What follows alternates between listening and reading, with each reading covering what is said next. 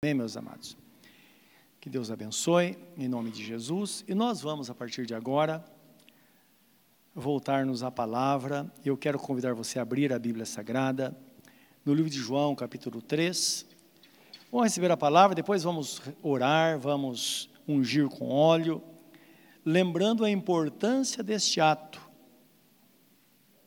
que está escrito que a unção com óleo acompanhada da oração da fé, salvará o doente, o Senhor o levantará, e se houver cometido pecado, ser-lhe-ão perdoados. Isso está em Tiago capítulo 5. Marcos capítulo 6, 13, diz que Jesus, em dados momentos da sua vida, seu ministério na terra, ele punha na mão dos seus discípulos alguns recipientes com óleo, com azeite, e mandava que eles ungissem as pessoas. Quando as pessoas eram ungidas, elas recebiam a bênção de Deus. E eu, eu creio, meus irmãos, que a unção não somente nos propicia cura, porque a unção com óleo, o óleo representa o Espírito Santo, não é? Então, pela fé, é um ato de fé, porque a oração da fé faz que isso aconteça. Então, aquilo que está de uma forma visível sobre nós, está correspondendo a algo invisível que está acontecendo dentro de nós, que é a ação do Espírito Santo. É assim a unção. Esse é o efeito da unção. Né? E eu creio que também é uma medida preventiva para a nossa saúde. E às vezes coisas acontecem nós nem percebemos. Na minha jornada cristã, é, eu recebi algumas curas do Senhor. Uma delas, ou duas vezes, né, eu fui curado. eu não sabia que estava doente. Senti algumas dores no estômago, mas sabe, a gente lida com pessoas, tem contato com pessoas com dificuldades e tal, às vezes pode ser um, um momento de pressão, assim, preocupação, né? lidamos com negócio também, então porque a igreja envolve tudo isso. Então a gente pensa, é, é preocupação por causa de problemas. E aquilo começou a intensificar, eu fui fazer uma, uma endoscopia e foi constatado. Quando eu levei ao médico, eu falei, escuta, você fez a cirurgia do estômago, você tinha úlcera no estômago. Só que está cicatrizada. Eu disse, eu não fiz. Aí me lembrei. Falei, sabe o que é, doutor? Até explicar para ele, né? A questão é que eu recebo a unção toda semana na igreja e está escrito, aproveitei para falar, está escrito que quando nós recebemos a unção, Deus pode fazer qualquer coisa na nossa vida. Então, se há uma cicatriz e há uma, uma cirurgia que foi feita, então, foi Jesus quem fez isso. Isso acontece em momentos como esse, não é? E ele preserva a nossa saúde. Então devemos crer nisso quando recebemos a unção com todo o temor. Vamos orar, meus irmãos. Querido Deus, dá-nos a tua palavra nesta noite, fala ao nosso coração, nos ensina. O Senhor disse certa vez: errais por não conhecer as Escrituras e nem o poder de Deus. Por isso precisamos estar atentos e nos aprofundar, ó Deus, na palavra escrita, porque aqui o Senhor fala conosco, nós já falamos contigo através da oração, dos cânticos, agora esperamos que fales conosco através da tua palavra. Que assim seja o nosso coração, que ela nos alcance com a graça nesta noite, em nome de Jesus, o nosso Senhor. Amém. Amém. João 3, de 1 a 8, um texto bastante conhecido que diz assim: E havia entre os fariseus um homem chamado Nicodemos, príncipe dos judeus. Este foi ter de noite com Jesus e disse-lhe: Rabi, bem sabemos que és mestre vindo de Deus, porque ninguém pode fazer esses sinais que tu fazes se Deus não for com ele. Jesus respondeu e disse-lhe: Na verdade, na verdade te digo que aquele que não nascer de novo não pode ver o reino de Deus. Disse-lhe Nicodemos: Como pode um homem nascer sendo velho? Porventura pode tornar a entrar no ventre de sua mãe e nascer? Lembra da, do discernimento? Jesus respondeu: Na verdade, na verdade vos digo, que aquele que não nascer da água e do espírito não pode entrar no reino de Deus. O que é nascido da carne é carne, o que é nascido do espírito é espírito. Não te maravilhes de te ter dito, necessário vos é nascer de novo. O vento assopra onde quer e ouves a sua voz, mas não sabes de onde vem, nem para onde vai. Assim é todo aquele que é nascido do Espírito. Amém. Louvado seja Deus. Quem não nascer de novo não pode entrar no reino de Deus, é o que diz a Bíblia Sagrada. Aqui na Bíblia está falando de Nicodemos. Diz que era um príncipe dos judeus e era um fariseu. Existia uma diferença, existia algumas, alguns algumas grupos em Israel e eh, os mais interessantes eram os fariseus e os saduceus. Os saduceus, eles não criam em anjo e no mundo espiritual, criam somente na existência de Deus, comandava todas as coisas. E também não criam em demônios, no diabo, nada disso. Agora os fariseus não. Eles criam em Deus Todo-Poderoso, nos anjos, a existência dos anjos, e dos demônios, portanto, o mundo espiritual, tanto da maldade quanto o mundo espiritual de Deus. Este homem foi ter com Jesus de noite, então tudo isso é importante, não é? Por que ele foi falar com Jesus à noite? Nicodemos era um homem, um discípulo oculto. Ele tinha medo que as pessoas vissem que ele estava falando com Jesus e perder a sua, nisso perder a sua posição, não é? Então é uma, é uma dica para nós aqui, não é? De pessoas que às vezes têm medo de perder e perde, não é? Jesus disse que ele quiser ganhar a sua vida, perder lá. Quem é disposto a perdê-la, ganhar lá. Então esse é o caminho de, de, é divino na nossa vida.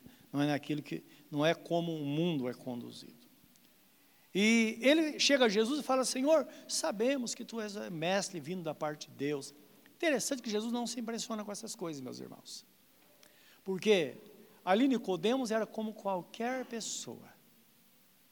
Questão de posições, de títulos, de ser ou não ser. Isso é importante para nós, como pessoas aqui nesse mundo, mas para Deus, não. Então Deus olha o coração da pessoa. A relação de Deus com o ser humano é com o coração desta pessoa. E quando olha para o interior da pessoa, então todos são iguais, não é? Todos são iguais. Então Deus não se impressiona com essas coisas. E nós, é um, é um ensinamento para nós também, porque às vezes nós nos impressionamos e podemos ser influenciados, até sem querer, com alguma situação. Não, nós vamos entender que o homem é valorizado por aquilo que ele é, nunca por aquilo que ele possui. Nunca. O que o homem tem, não tem importância nenhuma para Deus. Agora, o que ele é, sim. Se nós pensarmos dessa forma, vamos encontrar na decorrer da vida pessoas que de grande influência no mundo material, mas elas têm um coração relacionado com Deus. O coração dela é superior àquilo que ela possui. E então vamos encontrar pessoas também que não têm absolutamente nada.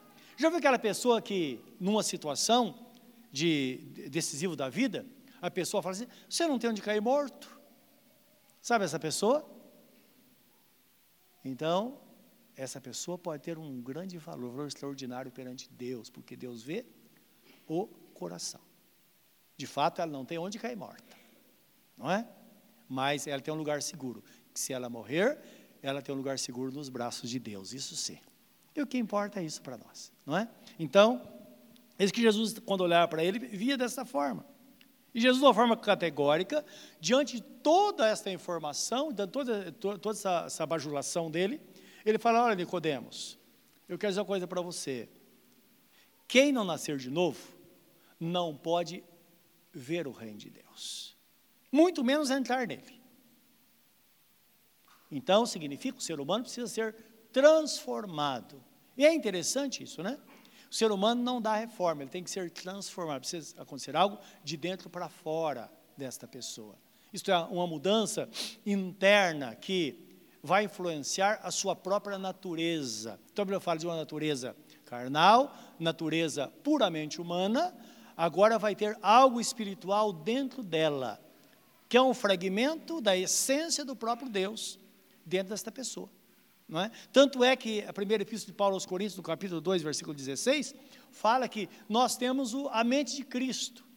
Então, essa influência, pela presença do Espírito Santo na vida daquele que se converte ao Senhor. É isso que a Bíblia fala. E, se quiser um exemplo, vamos olhar o apóstolo Pedro, que é o nosso chegado, não é? A gente sempre fala dele. O, o homem mais arrojado dentre os apóstolos, o único que andou sobre as águas, ele era pavio curto. Certa vez, lá no Getsemane, quando Jesus foi preso, ele sacou da espada e cortou a orelha do, sumo do filho do, do servo do sumo sacerdote. Ele foi o único que teve a coragem. Aí Jesus pegou a orelha e colocou no lugar de novo e curou. Falou, Pedro, não faça isso não, porque todo aquele que saca da espada será morto à espada. Então não faça isso não. E curou uh, aquele rapaz. É? Mas ele tinha tudo isso. No entanto, foi o único que nós sabemos na história da humanidade que andou sobre as águas. Agora, quando você lê, lê a epístola do apóstolo São Pedro, que ele escreve, movido pelo Espírito Santo, claro, a Bíblia Sagrada foi escrita por homens de Deus, que foram inspirados pelo Espírito Santo, escrever a Bíblia. Portanto, a Bíblia Sagrada é a palavra de Deus. Nós sabemos disso. Palavra de Deus, a Bíblia Sagrada. Foi escrita em 1600 anos aproximadamente por 40 homens que viveram em épocas diferentes. Dentre eles, homens poderosos, como o apóstolo São Paulo, como o profeta Isaías, né, como o rei Davi, como Salomão. Mas foi escrito por pescadores também. Foi escrito por é, lavrador, no caso de Amós. Amós era, era, era trabalhava com gado, era boiadeiro. Então, você pega a Bíblia Sagrada, você pega do começo ao fim, não há uma contradição. Você vê ali Deus falando, o propósito de Deus, não é? Desde, desde da, do início até o fim, gente percebe Deus falando. Mas todos os livros trazem consigo uma característica, o, o, o fragmento da personalidade de cada pessoa. Então, quando você lê o livro do apóstolo São Pedro, você sabe que é ele que está falando. É como se ouvisse ele falando com Jesus.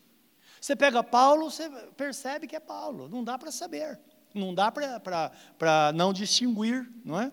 Então, quando olhamos para Pedro, antes da sua conversão, ele seguia Jesus, mas ele não era convertido ainda. Era um seguidor, mas não havia acontecido esse novo nascimento que a Bíblia fala, essa transformação interior. Tanto é que ele fala: quando você se converter, você, você é, como diz o texto lá, você intercede pelos seus irmãos, ou você converte os seus irmãos, coisa assim.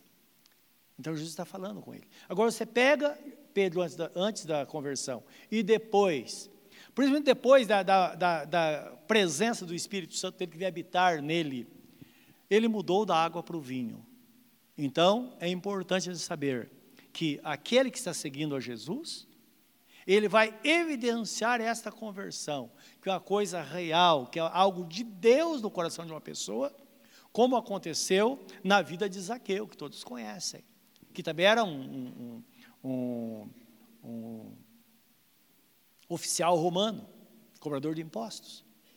E Jesus aceitou o jantar na sua casa, estava no banquete, e Jesus ensinando a palavra, muita coisa aconteceu naquele dia, e de repente Zaqueu se levanta e fala: Senhor, eu resolvi fazer alguma coisa. Eu vou dar metade dos meus bens para os pobres. E se eu defraudei alguém, eu vou dar quatro vezes mais. E Jesus, lá do outro lado, se levanta e fala: Hoje entrou salvação nesta casa, porque este sim também é filho de Abraão. É o resultado de uma conversão. Então significa que uma pessoa que roubou todo mundo, lesou todo mundo, depois ele se converte e não tem nenhuma decisão no seu coração, porque agora ele vai gozar dos bens que ele roubou, achando que Deus vai santificar esses bens e vai ficar tudo bem. Isso não mostra a conversão, meus irmãos. A conversão significa decisão para mudar, para resolver. Amém? Então, é, o, o, é a essência do novo nascimento apresentada por Jesus. Então, esse novo nascimento significa, na verdade, uma conversão sincera para que a mudança seja eficaz. Se não houver sinceridade, a mudança não vai ser eficaz. Então, essa conversão significa uma mudança de direção de fato. A partir de hoje, eu vou ser uma pessoa diferente. A partir de hoje, eu vou abandonar os vícios. E quando ela toma essa decisão, entra a provisão divina para ajudá-la a fazer. Porque Jesus Cristo disse: Conhecereis a verdade, a verdade. A verdade liberta dessa forma. Eu conheço, falo, a partir de hoje eu vou fazer isso ou aquilo. Então, é assim que acontece. Nós, damos, nós abrimos porta para Deus fazer, para Deus agir. A partir de hoje eu vou agir de forma diferente com as pessoas. Eu vou tratar as pessoas de forma diferente. É uma conversão, não é? Então, quando nós fazemos isso, o Espírito Santo vem e dá a direção e vem, portanto, a libertação. Nós sabemos que na conversão, ou na, desculpe, na conversão, Jesus nos chama da morte para a vida.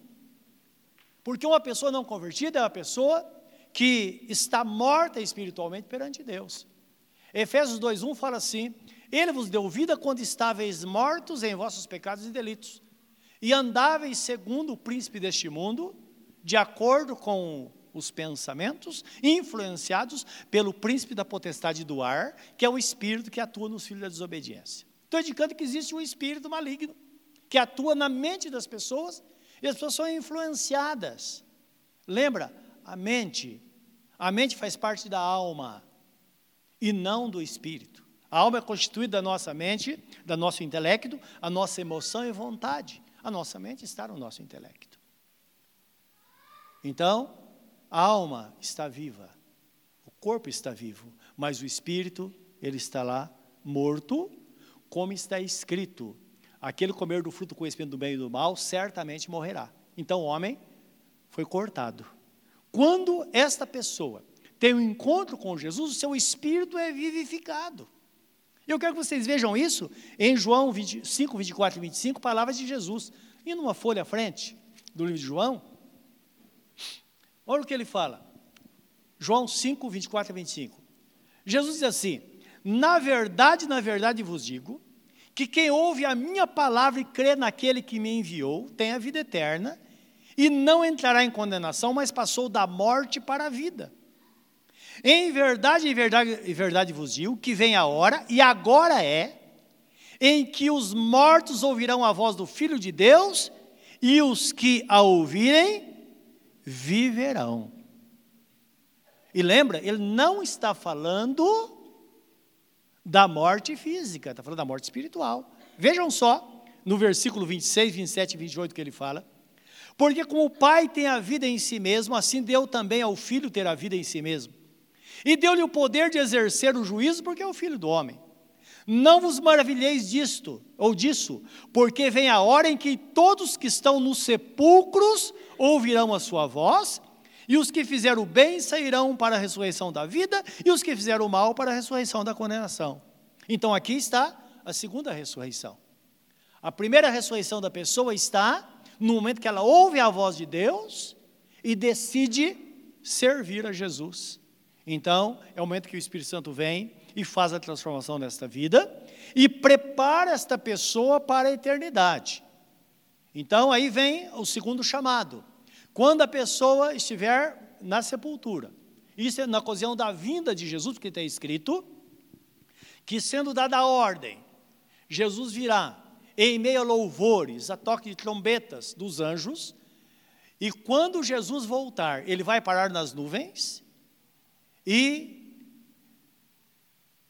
com a palavra de ordem, toda a humanidade, todos aqueles que estiverem em Cristo, serão transformados. Primeiro, os mortos vão ressuscitar, e agora todos os vivos serão transformados num corpo espiritual, e seremos arrebatados ao encontro do Senhor nas nuvens, nos ares, está escrito, onde estaremos para sempre com o Senhor, seremos levados à eternidade, onde a Bíblia fala, no lugar onde foi construído para nós o novo céu e a nova terra, onde habita a justiça. Está na primeira epístola de Paulo aos Tessalonicenses, capítulo 4, versículo 13 ao versículo 18. Né? Então, é uma palavra para que as pessoas que têm queridos que partiram.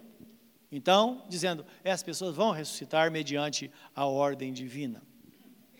Nós sabemos que quando a resposta ao chamado divino, a salvação ela é concretizada neste momento. O apóstolo Paulo, escrevendo aos Romanos, no capítulo 10, versículo 7 em diante, ele fala que Deus deu a justiça dele, Mas o homem fez a sua própria justiça e não seguiu a justiça de Deus. Isso está falando no, Antigo Testamento, no período até o período da lei. Aí entrou a dispensação da graça. Jesus veio morrer em nosso lugar e agora a salvação é pela fé. Então, está escrito em Romanos 10, é, é, 9 e 10, não é? Antes diz assim, que agora ninguém pode dizer como Jesus poderia vir da sepultura para nos dar essa nova vida. Ou como Jesus viria do céu para então nos fazer tudo isso. Ele disse: não. A palavra está junto de ti, na tua boca e mais precisamente no teu coração. Esta é a palavra de fé que pregamos, diz o apóstolo São Paulo. Porque se com teu coração creres no Senhor Jesus, e com tua boca confessares que Deus o ressuscitou dentre os mortos, isto é, que Jesus está vivo, será salvo. Porque com o coração se crê para a justiça, e com a boca se confessa para a salvação. Isto é, eu creio que Jesus está vivo, que Ele é o meu Salvador. Eu me entrego a Ele. E agora eu confesso que de fato eu sou um crente. Não é? Não vou fazer como Nicodemos, procurar Jesus à noite. Nós sabemos que o cristianismo não pode existir o cristianismo anonimato, meus irmãos. Ou somos crentes ou não somos. Não é? É isso que foi é, determinado por Deus já desde o início. Quem não nascer de novo não pode entrar no reino dos céus. Então, quem crê em Jesus de fato se torna uma nova criatura. 1 Coríntios 5,17 diz assim: Se alguém está em Cristo, nova criatura é. As coisas velhas já passaram, eis que tudo se fez novo. Quando uma pessoa entrega a sua vida para Jesus, imediatamente, o seu pecado, chamado pecado original, que o separou de Deus, ele é perdoado, essa pessoa passa a ter contato com Deus. E numa sequência lógica, como ela agora é uma nova criatura, porque a nova criatura é que não está presa ao pecado original. Então agora, aquilo, aquele pecado que separou de fato o homem de Deus. Então agora começa-se a obra da regeneração, mas de fato ela é uma nova criatura aos olhos de Deus. E as mudanças começam a acontecer. É por isso que tem pessoas que transformam de uma forma radical no momento em que se converteu. Eu me lembro o dia que eu entreguei minha vida para Jesus de fato, e uma coisa aconteceu comigo eu nunca mais falei palavrão. Eu, jovem, tinha uma mente criativa, como algumas pessoas, não é? Falava duas, três palavras e um palavrão no meio. Interessante, nunca mais. Porque não faz parte. É engraçado, não houve nenhum esforço, nada, absolutamente nada. Mudou. A mudança foi interior. Então, marcando o novo nascimento. Mas muitas coisas estão mudando até agora na minha vida. Porque o processo é um processo contínuo e se chama obra da regeneração. É uma obra que vai é, terminar no dia em que nós formos chamados para a eternidade. Por isso que está escrito em Filipenses 1,6: Aquele que começou a boa obra em vós é poderoso para terminá-la até o dia de Jesus Cristo. Estou indicando que esta posição, o ser crente, o estar na presença, o viver para Deus, é que vai determinar tudo que vai acontecer na nossa vida daqui para frente, porque é uma preparação de Deus na nossa vida para a eternidade. E nós falamos sobre o segundo chamado. Cedo ou tarde vai acontecer. Então está escrito: vai chegar o momento em que Deus vai nos chamar de novo vai ser o dia da grande ressurreição, ou mais precisamente, meus irmãos, vai ser selado no dia em que nós morrermos. Então nós vemos hoje, eu fico feliz, claro, em termos, quando eu vejo pessoas que têm um período, às vezes, de, que enfrentam a enfermidade, antes de Deus chamar definitivamente para a morte porque eu creio que é um tempo que ela pode acertar a vida com Deus, colocar as coisas em ordem. Agora eu penso, algumas pessoas que às vezes está na rua, tem um ataque fulminante, e a vida dela está fora da vontade de Deus, ela não se converteu. Está selado a eternidade. Não há nada que se possa fazer a partir do momento que a pessoa fecha os olhos aqui. Então precisamos estar atentos diariamente na presença de Deus, sabendo que estamos esperando a vinda do Senhor, estamos esperando o grande, o grande arrebatamento, mas tudo é selado muito antes na nossa vida. Momento em que nós fomos chamados por Deus e Ele fala, vem. Quando Deus fala, vem, não tem o que faça. Há poucos dias conversei com uma pessoa, tem uma esposa veio falar comigo. Imagine, 22 anos de idade, ela tem, ela tinha 21 anos, casado há pouco tempo, menos de dois anos, rapaz saudável, o menino tinha 22 anos de idade, tudo em ordem, e disse que ele chegou do trabalho e tal, se arrumar para dormir, no meio da noite, ela percebeu que ele estava morrendo. Teve um ataque cardíaco e morreu. 22 anos de idade. Ela disse que ele tinha uma saúde, inclusive não descobriram até hoje. Então, morte é, é, desconhecida, foi o motivo. Não, não conseguiu diagnosticar, simplesmente parou. Se Deus fala, vem, não tem o que, o que fazer. Então precisamos estar preparados diariamente, nossa vida em Deus. É isso que Jesus está falando lá com o Nicodemos. Não é? Vai chegar a hora. Eu me lembro quando criança, hoje eu me lembro de cântico que nós cantávamos na igreja, que eu acompanhava minha mãe, de um cântico muito antigo que ele dizia assim: Meu amigo, hoje tu tens a escolha. Vida ou morte, qual vais, qual vais aceitar? Amanhã pode ser muito tarde. Hoje Cristo te quer libertar. Alguém se lembra desse cântico? Ele pode ecoar na nossa vida sempre. É amanhã? Não, é hoje. É hoje que precisamos tomar decisão diante do Senhor. Porque é preciso nascer de novo. Livro de João, capítulo 1, versículo 11 e 12 diz assim: Jesus veio para os seus, isto é, para o povo judeu. Mas os seus o rejeitaram. Mas a todos quantos o receberam, deu-lhes o poder de serem feitos filhos de Deus, a saber que se creem no seu nome, os quais não nasceram pela vontade do homem, nem vontade da mulher. O texto fala, não nasceu pela vontade do sangue, nem pela vontade do varão, do homem, generalizando aí, mas sim pela vontade de Deus. Então é um, é um nascimento que deve ser feito, pode ser feito somente por Deus. E é interessante que abre aí um espaço para a nossa inteligência também, não é? Nós sabemos que há algum tempo, muitos anos a igreja, sobre a terra dizia o seguinte, que um casal, eles deviam ter muitos filhos, porque o que Deus mandasse, não é verdade? Então houve um, um, algo muito grande, muito difícil, que a igreja tentou colocar em empecilho, quando começou a ser propagado o controle da, da natalidade. É certo ou é errado? Mas aí é que fala o seguinte: é uma dica. O novo nascimento, ele é pela vontade de Deus unicamente, não pela vontade do homem ou da mulher.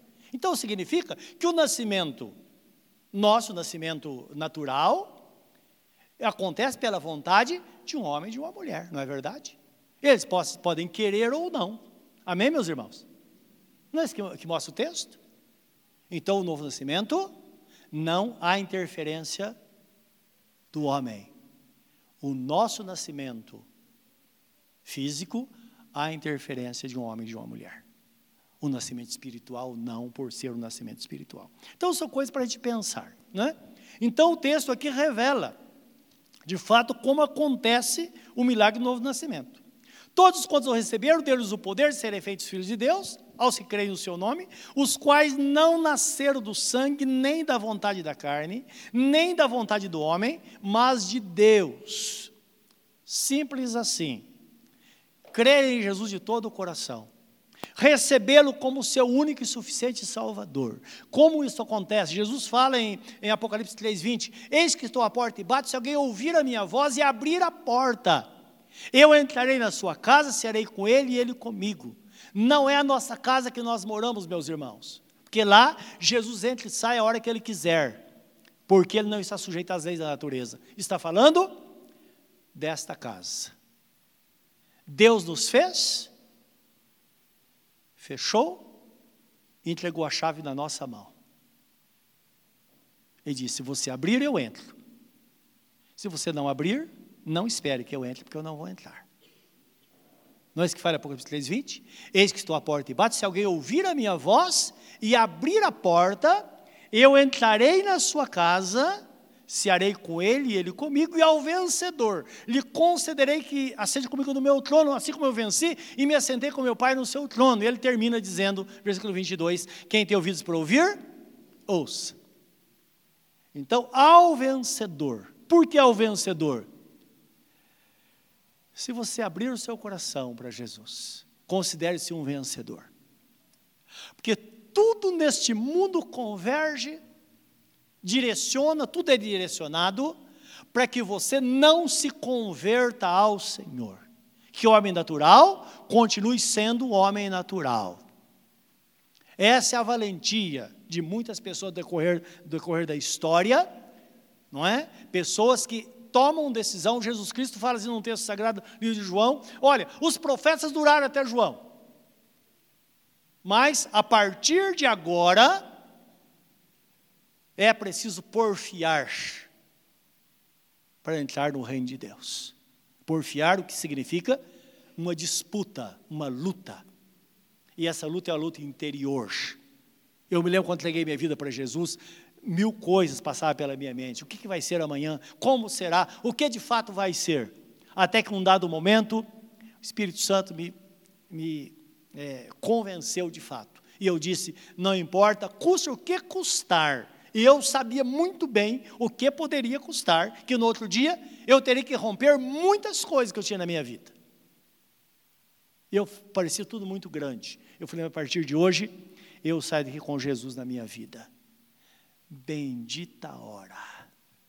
Não foi tão difícil como eu pensava, porque no outro dia Jesus estava lá em cada situação, e até hoje já faz muito tempo. Mas vale a pena, meus irmãos, render-se ao Senhor, dizer: Senhor, eu quero. Quando nós fazemos isso, as coisas começam a acontecer na nossa vida. Nascer de novo, para ver a Deus, para estar no reino, e para habitar com Ele na eternidade. Pense nisso hoje. Convido você a curvar o seu semblante diante do Senhor nesta hora. Pensar nesta palavra. Talvez você esteja aqui e não pensou que Deus ia mexer com você hoje através da sua palavra. Ele está falando com você hoje. Entrega o teu caminho ao Senhor. Que haja uma conversão ele quer fazer uma mudança radical na sua vida. Talvez você já esteja preso. Você fala: Meu Deus, minha vida acabou. Ela está para começar. Entrega o teu caminho ao Senhor, confia nele, o mais ele fará.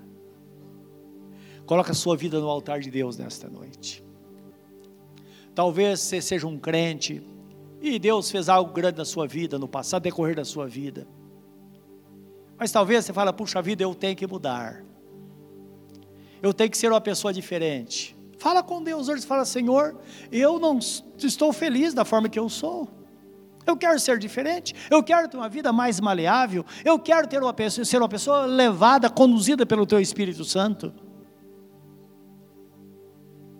Eu quero ser manso como o Senhor e humilde como o Senhor.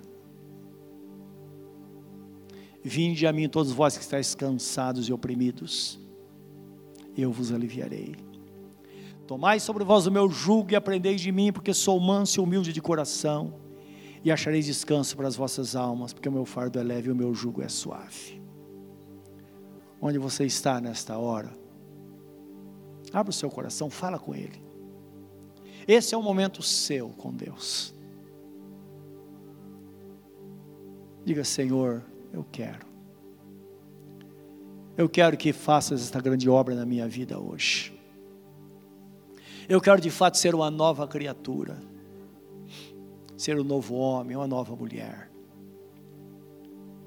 Eu quero, Deus, ter este contato contigo, ter afinidade com a tua palavra, para que o Senhor fala e eu, o Senhor fale e eu consiga ouvir, receber a direção do Senhor. Jesus, quando na parábola do, do semeador, ele fala que, quando ele falava a parábola, é que as pessoas pudessem entender de fato a vontade dele, para que uma vez crendo elas se convertessem e fossem curadas. Há todo um processo, onde Deus ele promove situações, nos dá a palavra, age em nosso coração, mas a finalidade, finalidade dele é nos abençoar. Que nesta noite você saia daqui salvo e abençoado pelo Senhor, alcançado na área que você precisa ser alcançado hoje. Fala com Ele agora, Senhor. Neste momento estamos na tua presença, nos rendemos completamente a Ti. Eu sei que cada oração feita individualmente é ouvida e respondida pelo Senhor. Creio que nesta hora portas estão sendo abertas e o Senhor está entrando de forma triunfal, entrando para reinar nesta vida, para governar, para conduzir e para dar a vida eterna, Senhor. Espíritos estão sendo vivificados nesta hora pelo Teu Santo Espírito. E é certo que esta pessoa sairá daqui com a nova visão das coisas, por causa da presença do Teu Santo Espírito, que vivifica o nosso espírito. Sela esses corações agora, Senhor. Faz a obra que tens a fazer e derrama as tuas bênçãos, cura as enfermidades. Senhor, transforma. Está escrito que o Senhor olhava as multidões e tinha compaixão. Então ensinava a tua, ensinava, pregava o evangelho do reino e curava os quebrantados de coração. Que assim seja nesta noite neste lugar.